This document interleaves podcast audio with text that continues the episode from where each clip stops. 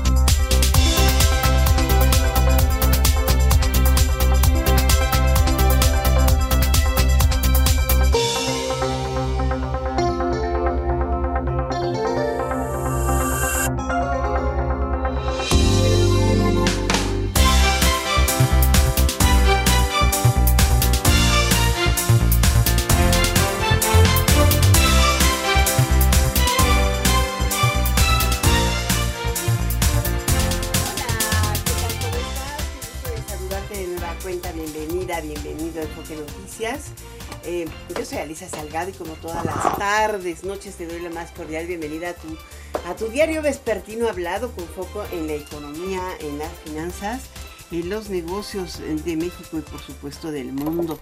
Es un día eh, interesante en términos políticos. La grilla no sabes de qué manera se ha incrementado, se acomoda. Digo, estamos a unos días de que termine el plazo para eh, lo que le llaman en, o, lo que se define por el proceso electoral como la intercampaña y con la definición que, todavía falta que anuncie el partido Movimiento Ciudadano, o sea, no la ha eh, dado, solamente tuvimos el destape de Maines por parte de Samuel García, pero eso no quiere decir que el partido diga, este es mi candidato. Con esta eh, definición, pues prácticamente estaría completa una parte de la boleta electoral de este año. La otra es eh, las listas. Las listas se están volviendo locos a todo mundo en el interior de la República. El, como dicen, hierve el grillero. Pero de esto y más te trataremos o platicaremos aquí en Enfoque Noticias este día a través de Stereo 100 y Radio 1000. Soy Alicia Salgado. Buenas tardes.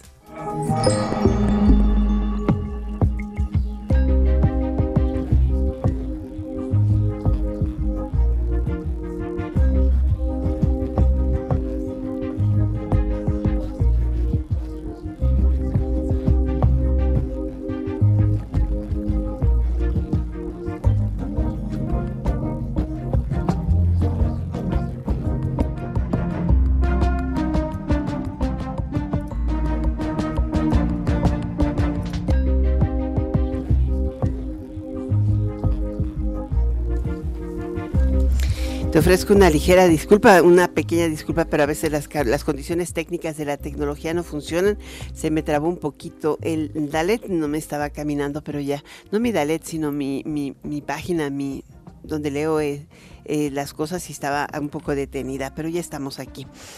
Eh, fíjate que hoy em, este, prácticamente terminó la reunión de embajadores en nuestro país. Es una reunión que reúne a cónsules y embajadores de todo el mundo, de México por supuesto, y eh, sucede justo cuando em, eh, estamos eh, pues en un momento interesante del concierto internacional en que la geopolítica cobra mayor peso. A unos días de que inicie la reunión de Davos, hoy Estados Unidos y Gran Bretaña decidieron ir por todo y lanzaron ataques contra rebeldes hutíes en Yemen para detener eh, pues la amenaza sobre la flota mercante que atraviesa el canal de Suez. Em, ha sido muy difícil porque con, creo que abatieron, ayer abatieron 17 drones y hoy se fueron con todo. Eh, es un ataque directo a los rebeldes hutíes en, Yemen, en, el sur de, la península arábiga, eh, en medio justamente de las tensiones del Mar Rojo. Crece la tensión ahí eh, hoy eh, creo que es una de las cuestiones más importantes. Y por el otro lado hay una presión creciente. En Canadá se están debatiendo inclusive en términos políticos sobre una decisión. Hay una propuesta de Arabia Saudita para que el Consejo de Seguridad de Naciones Unidas determine que Israel ha cometido pues un acto de lesa humanidad y un asesinato masivo de personas en Palestina y esa condena implicaría pues una un cambio en la forma de relacionarse con Israel. Em, dentro de Canadá, por ejemplo, hoy el primer ministro se debate entre apoyar a los árabes o no apoyarlos. Eh, Arabia Saudita está haciendo todo lo que puede con la mayor parte de los compradores de petróleo del mundo y también con todos los aliados árabes para que haya esta sanción contra Israel. Creo que este es uno de los temas que no teníamos en el tintero ayer, al mismo tiempo hoy la sombra de la inflación rebotó en Estados Unidos 3.5%, al igual que México ayer, y pues ha puesto de cabeza a los mercados. Aquí Concamín alertó que la entrada de productos a través de plataformas electrónicas de compra de rubros textil, calzado y vestido, mira, se fueron contra Temu, así directamente la plataforma Temu, eh, está afectando a la industria y poniendo en riesgo a dos millones de empleos. Ernesto Gloria. Alicia Auditorio de Enfoque Noticias, la Confederación de Cámaras Industriales de la República Mexicana, CONCAMIN, alertó que dos millones de empleos están en riesgo relacionados con los sectores textil, vestido y calzado por un fenómeno de importación de prendas introducidas al país mediante compras en línea, las mismas que no superan los 50 dólares, principalmente provenientes de China, India y otras naciones asiáticas. En conferencia de prensa, José Abugaber hizo un llamado a las autoridades a visibilizar esta problemática, ya que afirmó hay industrias que por la baja de pedidos no han podido incluso arrancar sus operaciones en este 2024. Normalmente siempre los primeros días, el día 3 de enero, habrían, hoy, hoy están esperando más. Eso habla de que no tienen la misma continuidad de pedidos que se tenían antes. Eso nos puede afectar en empleo, pérdidas, varias cosas.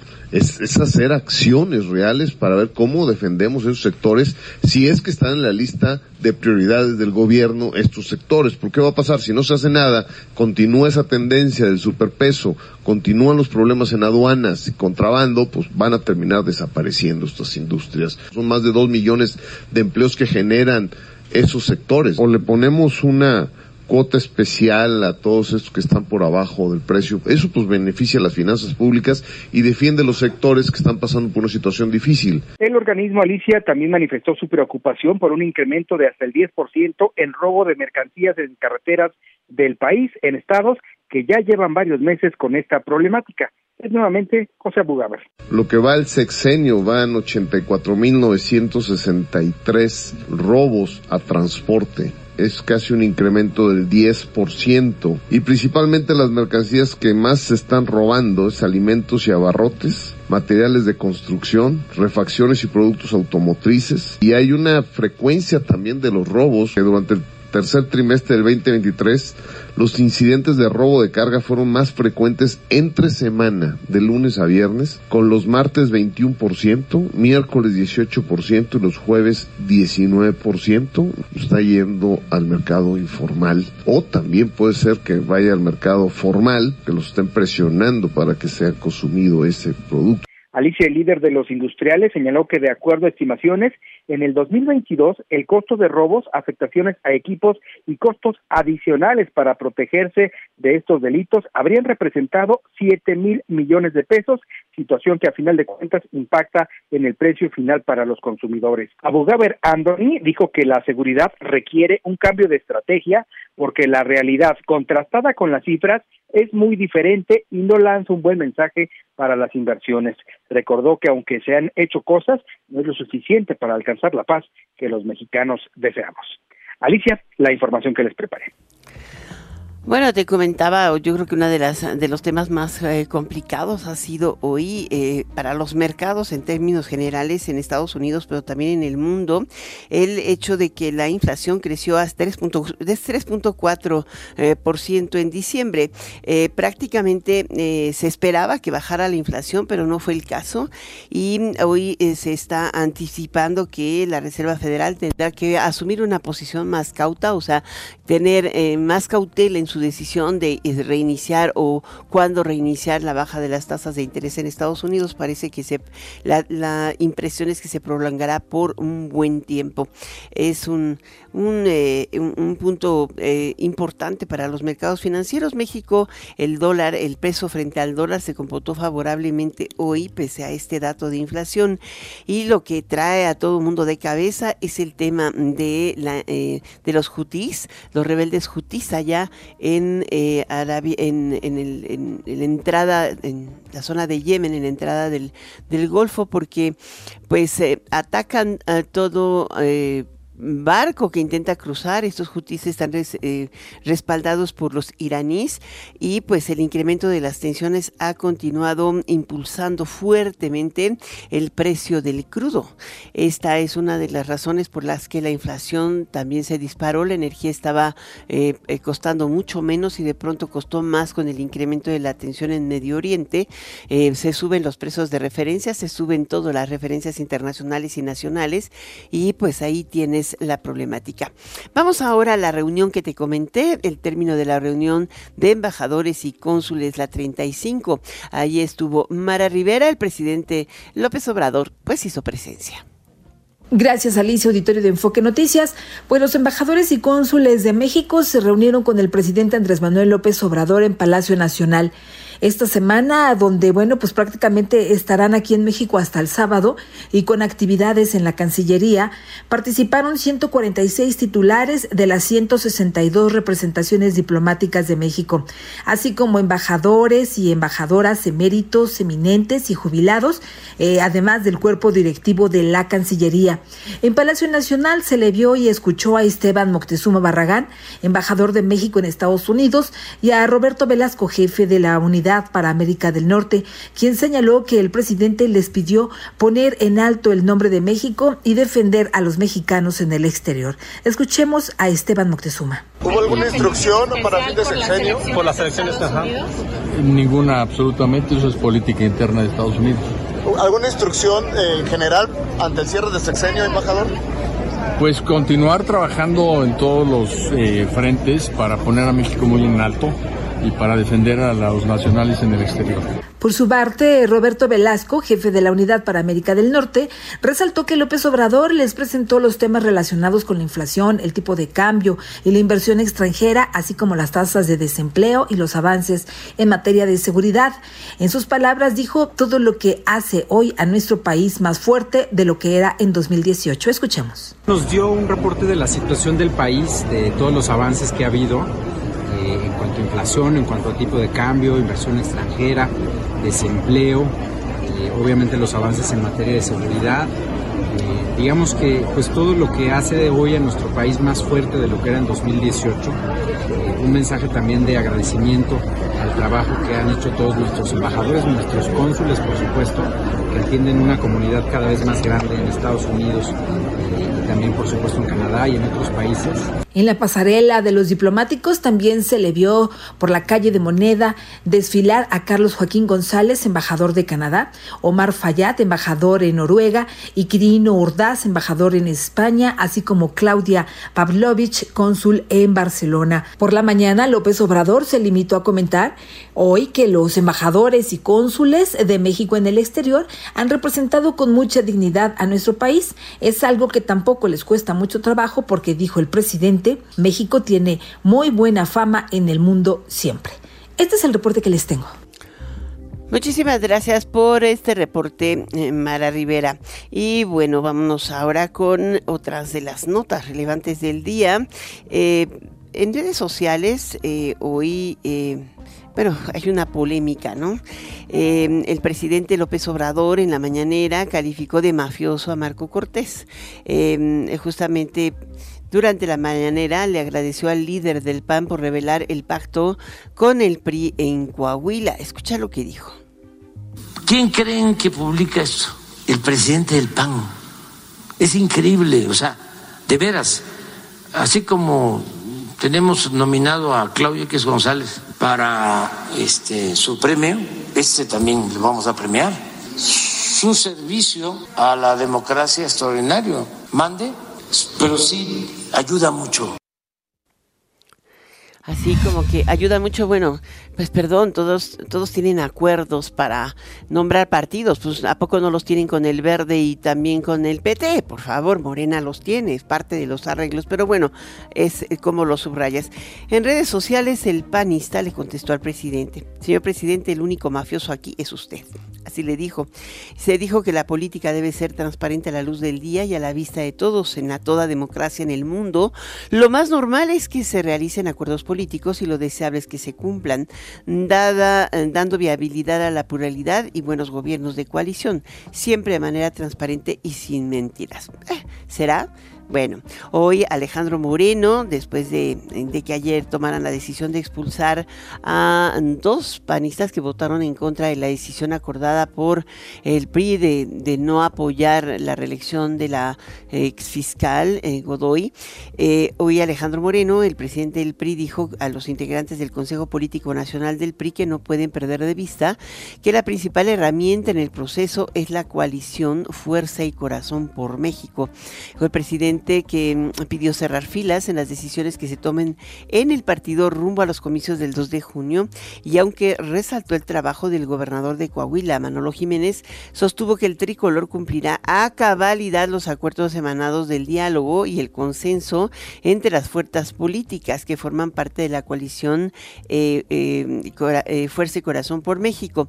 O sea, te das cuenta de que la decisión de Manolo, de Manolo Jiménez de, no apoyar la lista de Marco Cortés, que es la que deriva en esta confrontación, pues está hoy siendo pues revisada, digamos, dentro de este proceso de integración de, candidatos.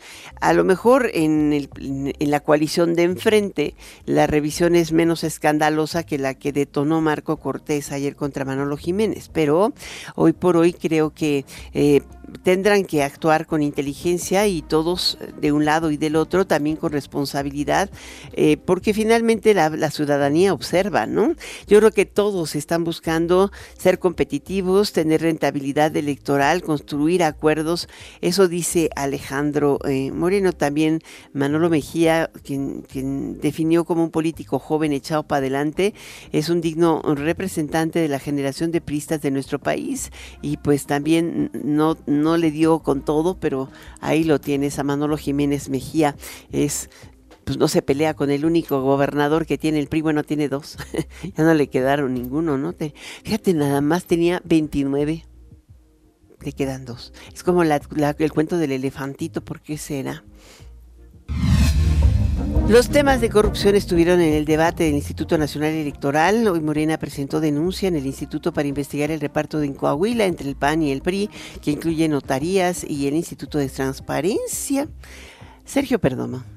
¿Qué tal Alicia? Un saludo a la audiencia de Enfoque Noticias. Hoy actividad intensa en el INE, sesión del Consejo General y también tempranito llegó Xochil Gálvez y bueno, en la mesa de la herradura de la democracia hubo polémica, contraste. El partido gobernante y mayoritario y los opositores, unos y otros, se exhibieron en actos de corrupción. Salieron en el debate el caso Notimex y Morena dio las gracias a Marco Cortés, presidente del PAN, por revelar el reparto del botín en Coahuila en notarías y muchas áreas incluyendo el Instituto de Transparencia. Vamos a escuchar a la precandidata opositora a la presidencia, Xochil Gálvez, en la sede del INE. Llegó a denunciar al presidente de la República a Claudia Sheinbaum y al partido Morena por desviar recursos públicos para su campaña, incluso habló del caso Notimex y esta fue la denuncia. Obviamente los partidos, Claudia Sheinbaum, el presidente de la República, todos ellos están en esta denuncia porque el presidente ha dicho y ha exculpado ya a la señora Sheinbaum de estos actos ilícitos.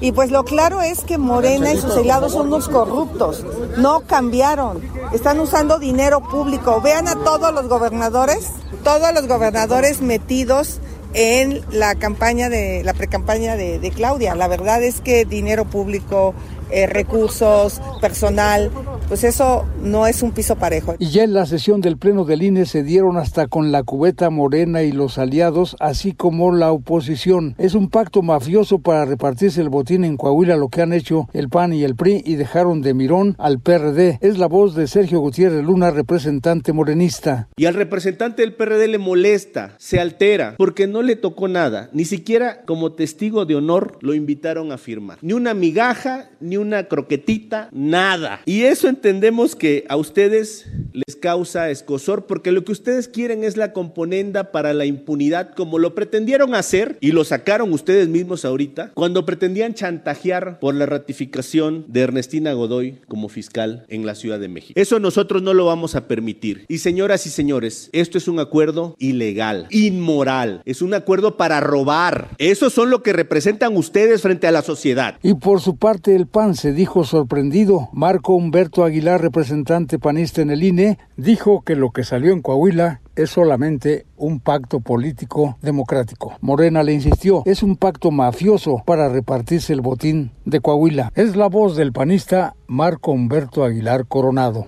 Lo que presenta mi querido amigo el diputado Gutiérrez Luna es ciertamente un acuerdo político realizado cuando se habló de un gobierno de coalición. Alicia es cuanto. Desde la sede del INE les ha informado Sergio Perdomo Casado. Muchísimas gracias por este mm, reporte, Sergio Perdomo. Y bueno, entre acusaciones o no, hoy allá en Morelia, hace un ratito, en el panel con medios informativos, la precandidata a la presidencia de México, Claudia Sheinbaum, dijo que pues es muy fácil acusar y se olvidan que nosotros luchamos toda la vida contra el uso de recursos públicos en elecciones y contra la corrupción. Eh, tras la denuncia ante el INE por parte de la precandidata Xochitl Galvez, la, candidata, la precandidata de la coalición Sigamos haciendo historia, digo, dijo que debe investigarse el supuesto desvío de recursos públicos porque se trata de una acusación totalmente falsa, sino que presenten pruebas, enfatizó Sheinbaum. Al dice a la publicación, por ejemplo, de la periodista San Juana Martínez ayer en la jornada. De otro lado, hay mucho que explicar. No sé cuál es la razón de esta persona cuando aseguró que dejó cero observaciones en el gobierno de la Ciudad de México ante la Auditoría Superior y 100% en transparencia ante la Secretaría de Administración y Finanzas Dijo que habría también que señalar el acuerdo de Coahuila del dirigente nacional del PAN, Marco Cortés, en el que buscaban repartirse notarías y direcciones públicas de la entidad. Eso está firmado y hay pruebas, pero muchos no dicen nada.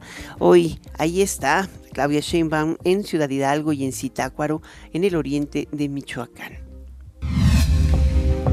Y en el panorama internacional, Ecuador sigue también en el foco del huracán, en el foco de la, lupa importante.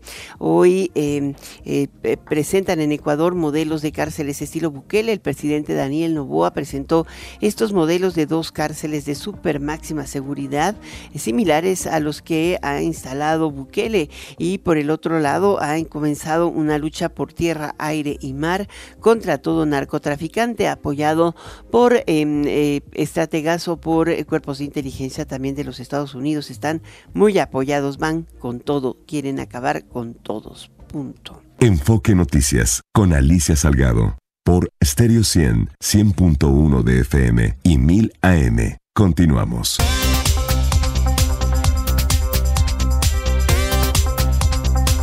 Bueno, te conté de este, de este sainete político nuevo, el tema del acuerdo revelado entre el PAN y el gobierno de Coahuila. No hemos podido contactar con el gobernador Manolo Jiménez, pues todo un escándalo. También hubo otra reacción, no nada más de Claudia Sheinbaum y no nada más en el INE. Hoy Xochitl Galvez, precandidata de la coalición Fuerza y Corazón por México, calificó como inaceptable el acuerdo político de reparto de cuotas que se firmó en Coahuila con Manolo Jiménez y que fue del PAN, Manolo eh, Marco Cortés. Ella dijo que jamás aceptaría un condicionamiento de las carreras políticas de este tipo, porque ella en particular considera que las notarías se tienen que asignar a la gente por examen de oposición y las direcciones de las escuelas, asignar a las personas por su capacidad y talento. Ella comenta que justamente peleó a morir para que el mejor evaluado fuera comisionado del INAI. Es el caso de Adriana Alcalá, que, ella eh, pues se opuso al redazo. Por otra parte dijo que al reprobar el, convenio, dijo que ella es precandidata por petición de los ciudadanos, no de los partidos políticos, quienes no la veían como su opción para competir en el 2024. Si yo estoy aquí como precandidata a la presidencia de la República, primero porque un millón de personas firmaron por mí. Yo no era la candidata favorita de los partidos políticos, yo era la candidata que salió de los ciudadanos porque se atrevió a desafiar al sistema. Toqué la puerta de Palacio Nacional haciendo valer la ley Está fuerte la declaración. no llegamos a la política para buscar un beneficio personal para nadie. Lo único a lo que puedes llegar a un cargo público es a cambiar las cosas, es para que este país camine distinto. Yo no tengo nada que ver con lo que ahí pasó. Así, así. Hoy dice que se molestó con el líder del Blanque Azul por dicho convenio. Está fuerte, ¿no? Vámonos directamente con Francisco Acuña, asesor jurídico del Tribunal Electoral del Poder Judicial de la Federación. ¿Cómo estás, Paco Acuña? Ah, Del INAI al INE, al, tribunal. Me da muchísimo gusto volverte a encontrar. A mí también, que me hagas el favor de poder llegar al, al auditorio, en este caso, para explicar de alguna manera, pues sencilla, resoluciones, decisiones, sentencias la sala superior del Tribunal Electoral. Es interesante porque, mm, eh, digo, al final de cuentas eh, también el, eh, hay un, cuestionamiento sobre todo del expresidente con un voto particular, los otros cuatro votaron en el mismo sentido con la ponencia de la presidenta comisionada, pero ¿por qué no nos explicas? O sea, el acuerdo que permite a la consejera presidenta del INE mantener las áreas operativas del instituto, ¿por qué es importante? Mira, efectivamente lo dices, tal cual. Acá lo que resolvieron los magistrados es la impugnación que hicieron tres partidos políticos a una a un acuerdo que adoptaron por mayoría las consejerías, o sea, consejeros y consejeras del IN, en el que ellos, eh, los que votaron esta, este acuerdo para que tuviera eh, validez, validez previa a la resolución de ayer, que lo deja nulificado, lo anula. Es para que le pusieron ellos ahí, propusieron unas reglas, les dieron valor, unas reglas que venían a quedar fuera de la ley y del reglamento, que son las normas eh, que se deben eh, siempre respetar. El acuerdo es inferior al reglamento, el reglamento inferior a la ley, y nunca un reglamento puede o debe ir contra la ley y menos un acuerdo en contra del reglamento y contra de la ley. Y lo único que hicieron los magistrados, una decisión que ha causado controversia, ha causado polémica, porque así es en democracia y que bueno, eh, pues es decir, simplemente así no pasa legalmente, jurídicamente no pasa, y entonces pues se nulifica ese acuerdo. Ese acuerdo le daba, ya dijimos, una serie de requisitos y de reglas nuevas, novedosas y por supuesto fuera de ley y fuera del reglamento. ¿Para qué? Pues mira, hay una serie de eh, direcciones ejecutivas, son seis y once unidades técnicas, además de la Secretaría Ejecutiva del Consejo General del INE, que están sin titular. Están algunas con encargado de despacho y otras incluso acéfales. Y naturalmente el proceso electoral avanza y va a un ritmo que pues es entendible que si están previstas esos encargos, esas figuras, pues es para que estén ocupados. Pero ahí hay una situación.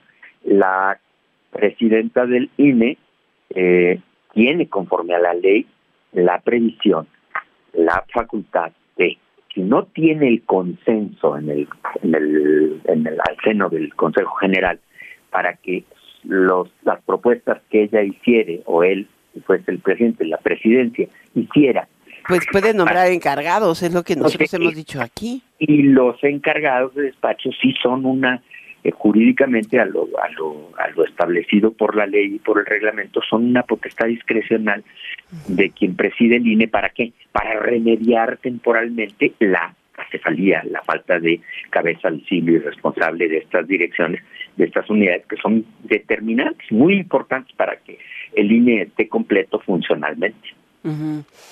Pues yo creo que este es uno de los eh, de los puntos que nos deja muy claro. La verdad es que se me, me parece que es eh, eh, pues muy tosuda la posición de no pasa ni siquiera los nombramientos para que el instituto tenga la capacidad de operar y administrarse.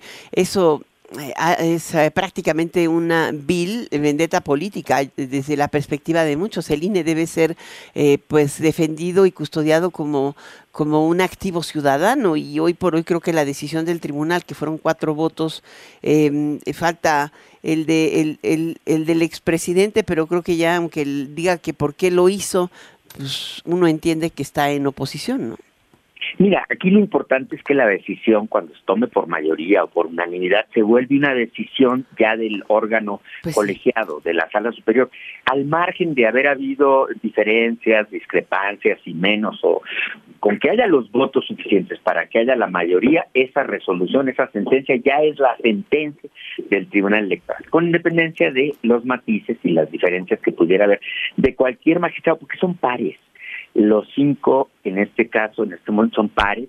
Uno tiene la función de ser presidente porque la confianza de sus compañeros así se lo determina, pero son pares. Entonces, los votos valen lo mismo y en este caso lo importante es que hay una resolución que aclara que ese acuerdo del INE no era suficientemente, eh, no estaba solvente, no estaba construido jurídicamente para que pudiera tener eficacia y por eso se anula.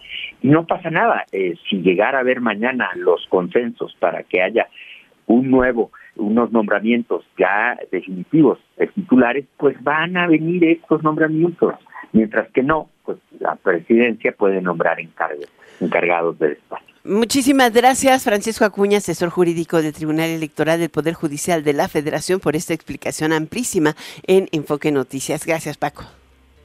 Gracias a ti, Alicia, como siempre. Un feliz año. Bueno. Vámonos eh, ahora al reporte de mercados.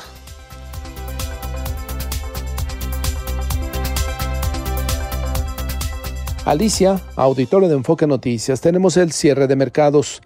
Hoy la Bolsa Mexicana de Valores se mantuvo con números positivos al cierre de operaciones, ganó 52.74 puntos, el 0.10% más. 55.374.41 unidades, su principal indicador. En los Estados Unidos, el Dow Jones avanzó un marginal 0.04%. El índice electrónico Nasdaq no tuvo variación porcentual. En cuanto a la cotización del precio del dólar, hoy bajó hasta unos 6 centavos. Al mayoreo cerró en 16.91. El dólar fix que reporta el Banco de México 16.98. En bancos y casas de cambio hasta 17.36 en promedio a la venta y el euro hasta en 18 pesos con 60 centavos. Los precios del petróleo subieron en promedio unos 20 centavos el de Europa 78 dólares y medio, el de los Estados Unidos 73 dólares y la mezcla mexicana de exportación sobre los 67 dólares el barril. Hasta aquí el cierre de mercados. Muchísimas gracias por este reporte, Martín Carmona. Hoy la ministra Loreta Ortiz desechó por notoria improcedencia la controversia de la Cámara de Diputados contra el decreto presidencial de mayo de 2023 que declaró obras de seguridad nacional e interés público el Tren Maya, el corredor interoceánico del Istmo de Tehuantepec y los aeropuertos de Tulum, Palenque y Chetumal. Ortiz acordó apenas el pasado martes 9 de enero el desechamiento de la controversia, más de siete meses después de que fue promovida por el entonces presidente de la Cámara, el panista de vacaciones, Santiago Krill. Dicen que es el coordinador de la campaña de, de, de eh, Xochitl Galvez, pero se fue de vacaciones en plena precampaña. Así las cosas en estos partidos.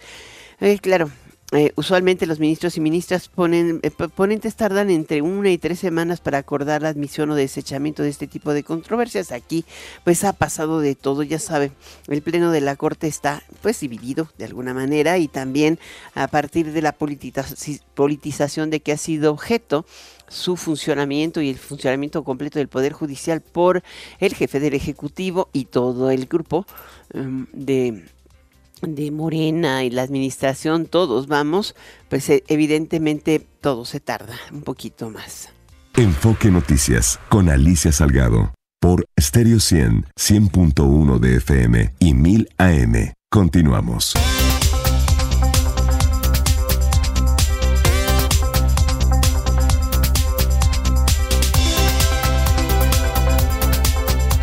Bueno, hoy en un Twitter, Patricia Mercado, la senadora Patricia Mercado, eh, aclaró que pues ella respalda completamente eh, la decisión del Movimiento Ciudadano de respaldar la, la candidatura de Jorge Álvarez Maínez a eh, la presidencia de la República. Él comenta que él conoce muy bien la agenda social y democrática compartida para alcanzar un México próspero y sinceramente creo que es el de las voces más eh, enteradas de Movimiento Ciudadano.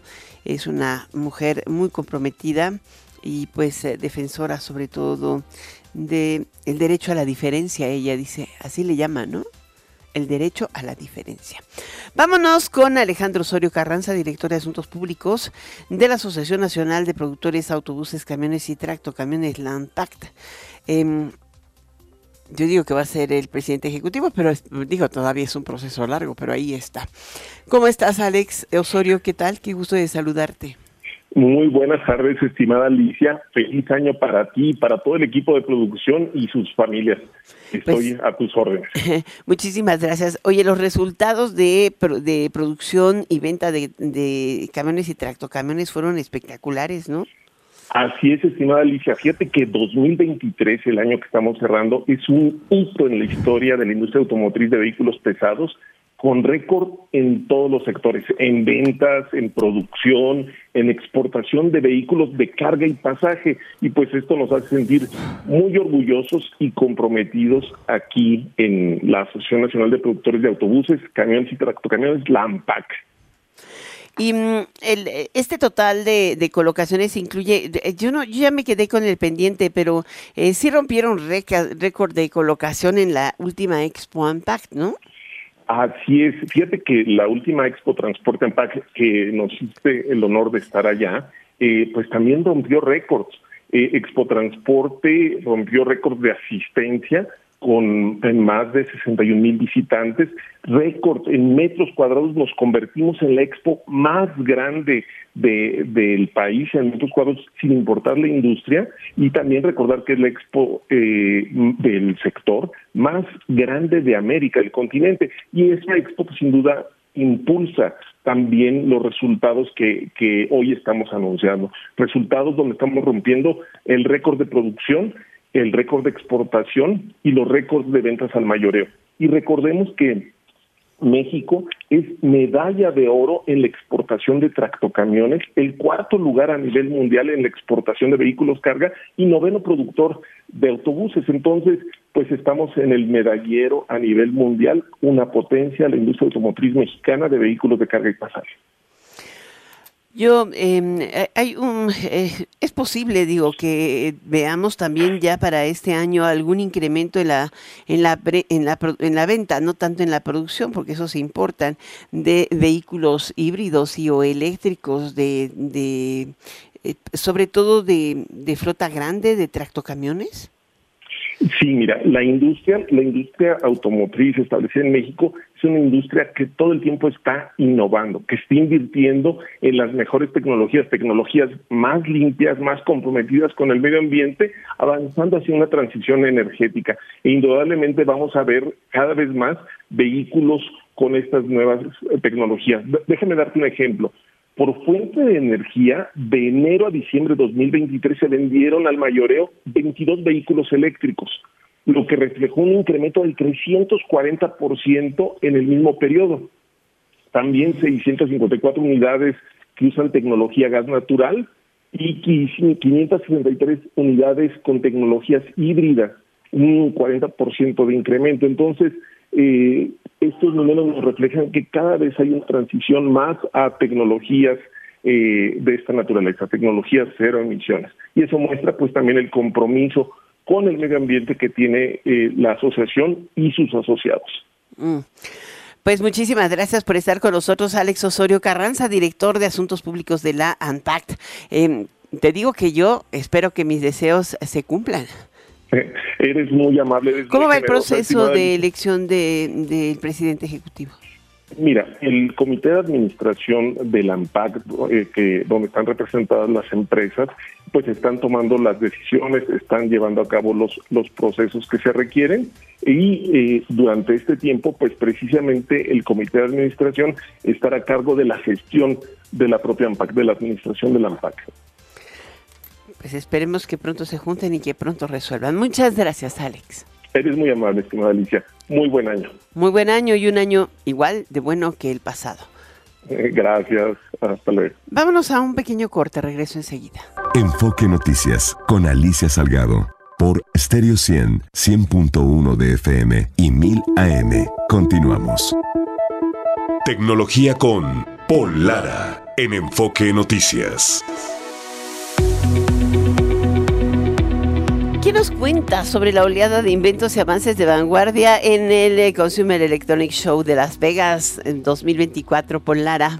Buenas noches, mi querida Alice. Pues sí, arrancamos el tercer día de apertura del piso de exhibición en el CES 2024 en la ciudad de Las Vegas y hemos visto mucha inteligencia artificial, un énfasis en los televisores cada vez más grandes y transparentes y muchos temas de electromovilidad. Sin embargo, la salud, el entretenimiento, los equipos de trabajo y creación de contenido no se quedan atrás y ejemplos de ellos hay varios, mi querida Alice. Déjame contarte de los anillos inteligentes que comienzan a ser tan comunes como los relojes inteligentes y menos invasivos para cuidar nuestra salud. Te presento este día el Amazfit Helio Ring, que cuenta con características destacadas en lo que respecta a los servicios de salud y bienestar.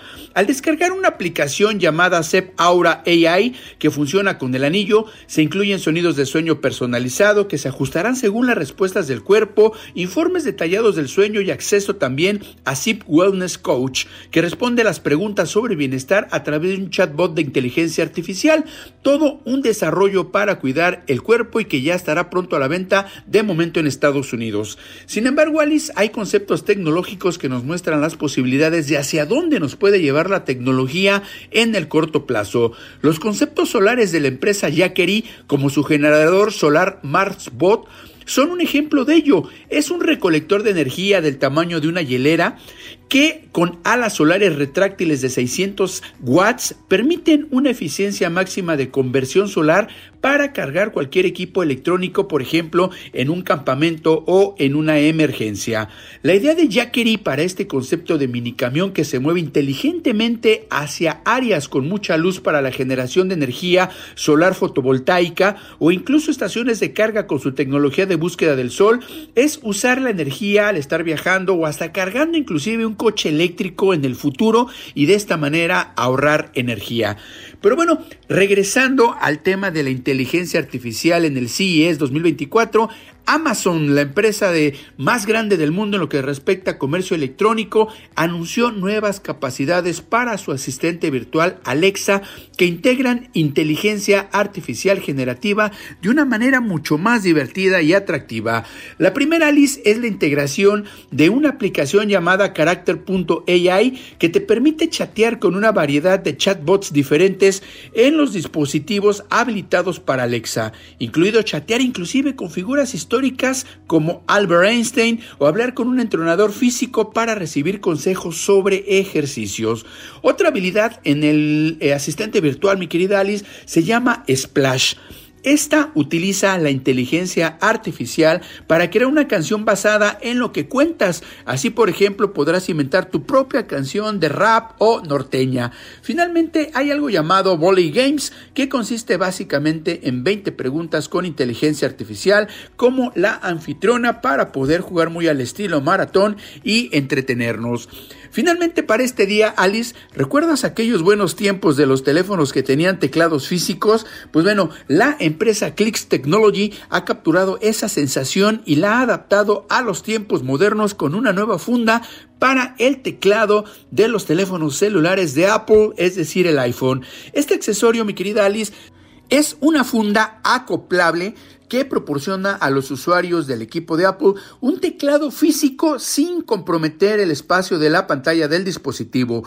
Incluso Alice tiene retro iluminación para condiciones de poca luz. Así que, como estarás viendo, Alice, hay mucha tecnología que se está enfocando también al tema de cómo mejorar la energía, cómo mejorar la salud y sobre todo cómo entretenernos y divertirnos y regresar a ese mundo nostálgico de los teclados en los teléfonos celulares, que yo recuerdo, Alice, tú utilizabas mucho en el BlackBerry, pero bueno, ahora lo podrás utilizar también en el iPhone. Así que esto es parte de lo que vimos en este tercer día en el CES 2024, en el tercer día del piso de exhibiciones, mi querida Alice. Muchísimas gracias, Paul Lara. Hemos estado viendo tus videos en tu, en tu cuenta de, de, X, en la de Twitter y también en, en, Threads y en, en, en el, TikTok. Has, subido una cantidad impresionante de gadgets. Yo les recomiendo que se metan, busquen Paul Lara o Hacker y eh, él eh, ahí aparece siempre contando esto que lo está viendo usted ahorita o que nos está contando ahorita. Muchas gracias, Paul. Mañana nos volvemos a escuchar. Bueno, hoy eh, la Asociación Mexicana de, eh, la de, la Industria de Seguros dio a conocer que a, 70, a 72 días del paso del huracán por Guerrero y dado que el turismo es la principal actividad económica de Acapulco, las aseguradoras han otorgado anticipos de pagos por 1.957 millones de pesos a 98 hoteles con la finalidad de que puedan reactivarse. Los anticipos en promedio a los hoteles son de 20 millones de pesos, sin embargo, existen algunos con alta capacidad de ocupación cuyos anticipos han superado los 70 millones para remoción de escombros e iniciar primera reconstrucción. Las aseguradoras también están brindando atención y anticipos de pagos eh, a 16.518 propietarios de viviendas afectadas por el fenómeno natural. En total, em, estiman que el siniestro Otis habrá em, generado daños por 9.264 millones de pesos. Esto es un 27% de la estimación de pérdidas aseguradas por el fenómeno natural es hasta el momento, este es el dato. También informó que se generaron 14.668 valuaciones expeditas de vehículos asegurados y esto representa 880 millones de pesos. El sector tiene 35.713 reportes, de los cuales 59% corresponde a seguros de daños, 21.045 viviendas, hoteles, restaurantes y otros, y 41% a autos. Así las cosas hoy, este día. Ayer el presidente Andrés Manuel López Obrador em, justamente dio a conocer un informe allá en Acapulco Guerrero em, sobre el plan de reconstrucción de Acapulco. Eh, no fue ayer, fue, sí, sí, ayer, ayer 10 de enero. Em, dijo que se han invertido 25.689 millones de pesos en la reconstrucción. Esto lo dio a conocer Luisa María Alcalde. 127 hoteles ya están en operación eh, que tienen 534 habitaciones disponibles, según la gobernadora Salgado. En la Secretaría de Marina dijo que se han distribuido 370.715 despensas, eh, se den entregado 87.668 paquetes de electrodomésticos. El presidente les decía ayer a las personas, si no hemos entregado más es porque no hay en el mercado y no los hemos podido importar, pero en eso estamos. Eh, Sedatu dijo que tenía 115 acciones en Acapulco y 23 en, 23 en Coyuca de Benítez. La que es sorprendente es eh, la, compañía, la, la, Comisión Federal de Electricidad. Realmente ahora sí ya prácticamente terminó de restablecer el sistema y la red en Coyuca de Benítez. Hoy yo tenía un reporte de mi casa allá en Acapulco. ¿Sabes qué fue? ¿De verdad? Se robaron el cable de fibra óptica del sistema de Internet y nos dejaron desconectados. Y lo mismo pasa con las alcantarillas, las acaban de poner y se las, se las llevaron. Son de plástico, algunas ni siquiera de hierro. O sea, la, la verdad es que la delincuencia en el caso de Guerrero y en el caso de Acapulco está a la orden del día. Sea alguno que no quieren abrir porque temen al asalto. Es la única y absoluta realidad. Me parece que es relevante. En fin. Yo los dejo hoy. Enfoque Noticias te invita a seguir con nosotros en Stereo 100 y Radio 1000 con Dani Nureta en Golden Hits, por supuesto. Te espero aquí mañana a las 6 de la tarde en punto. Enfoque Noticias. Alicia Salgado. Hasta mañana.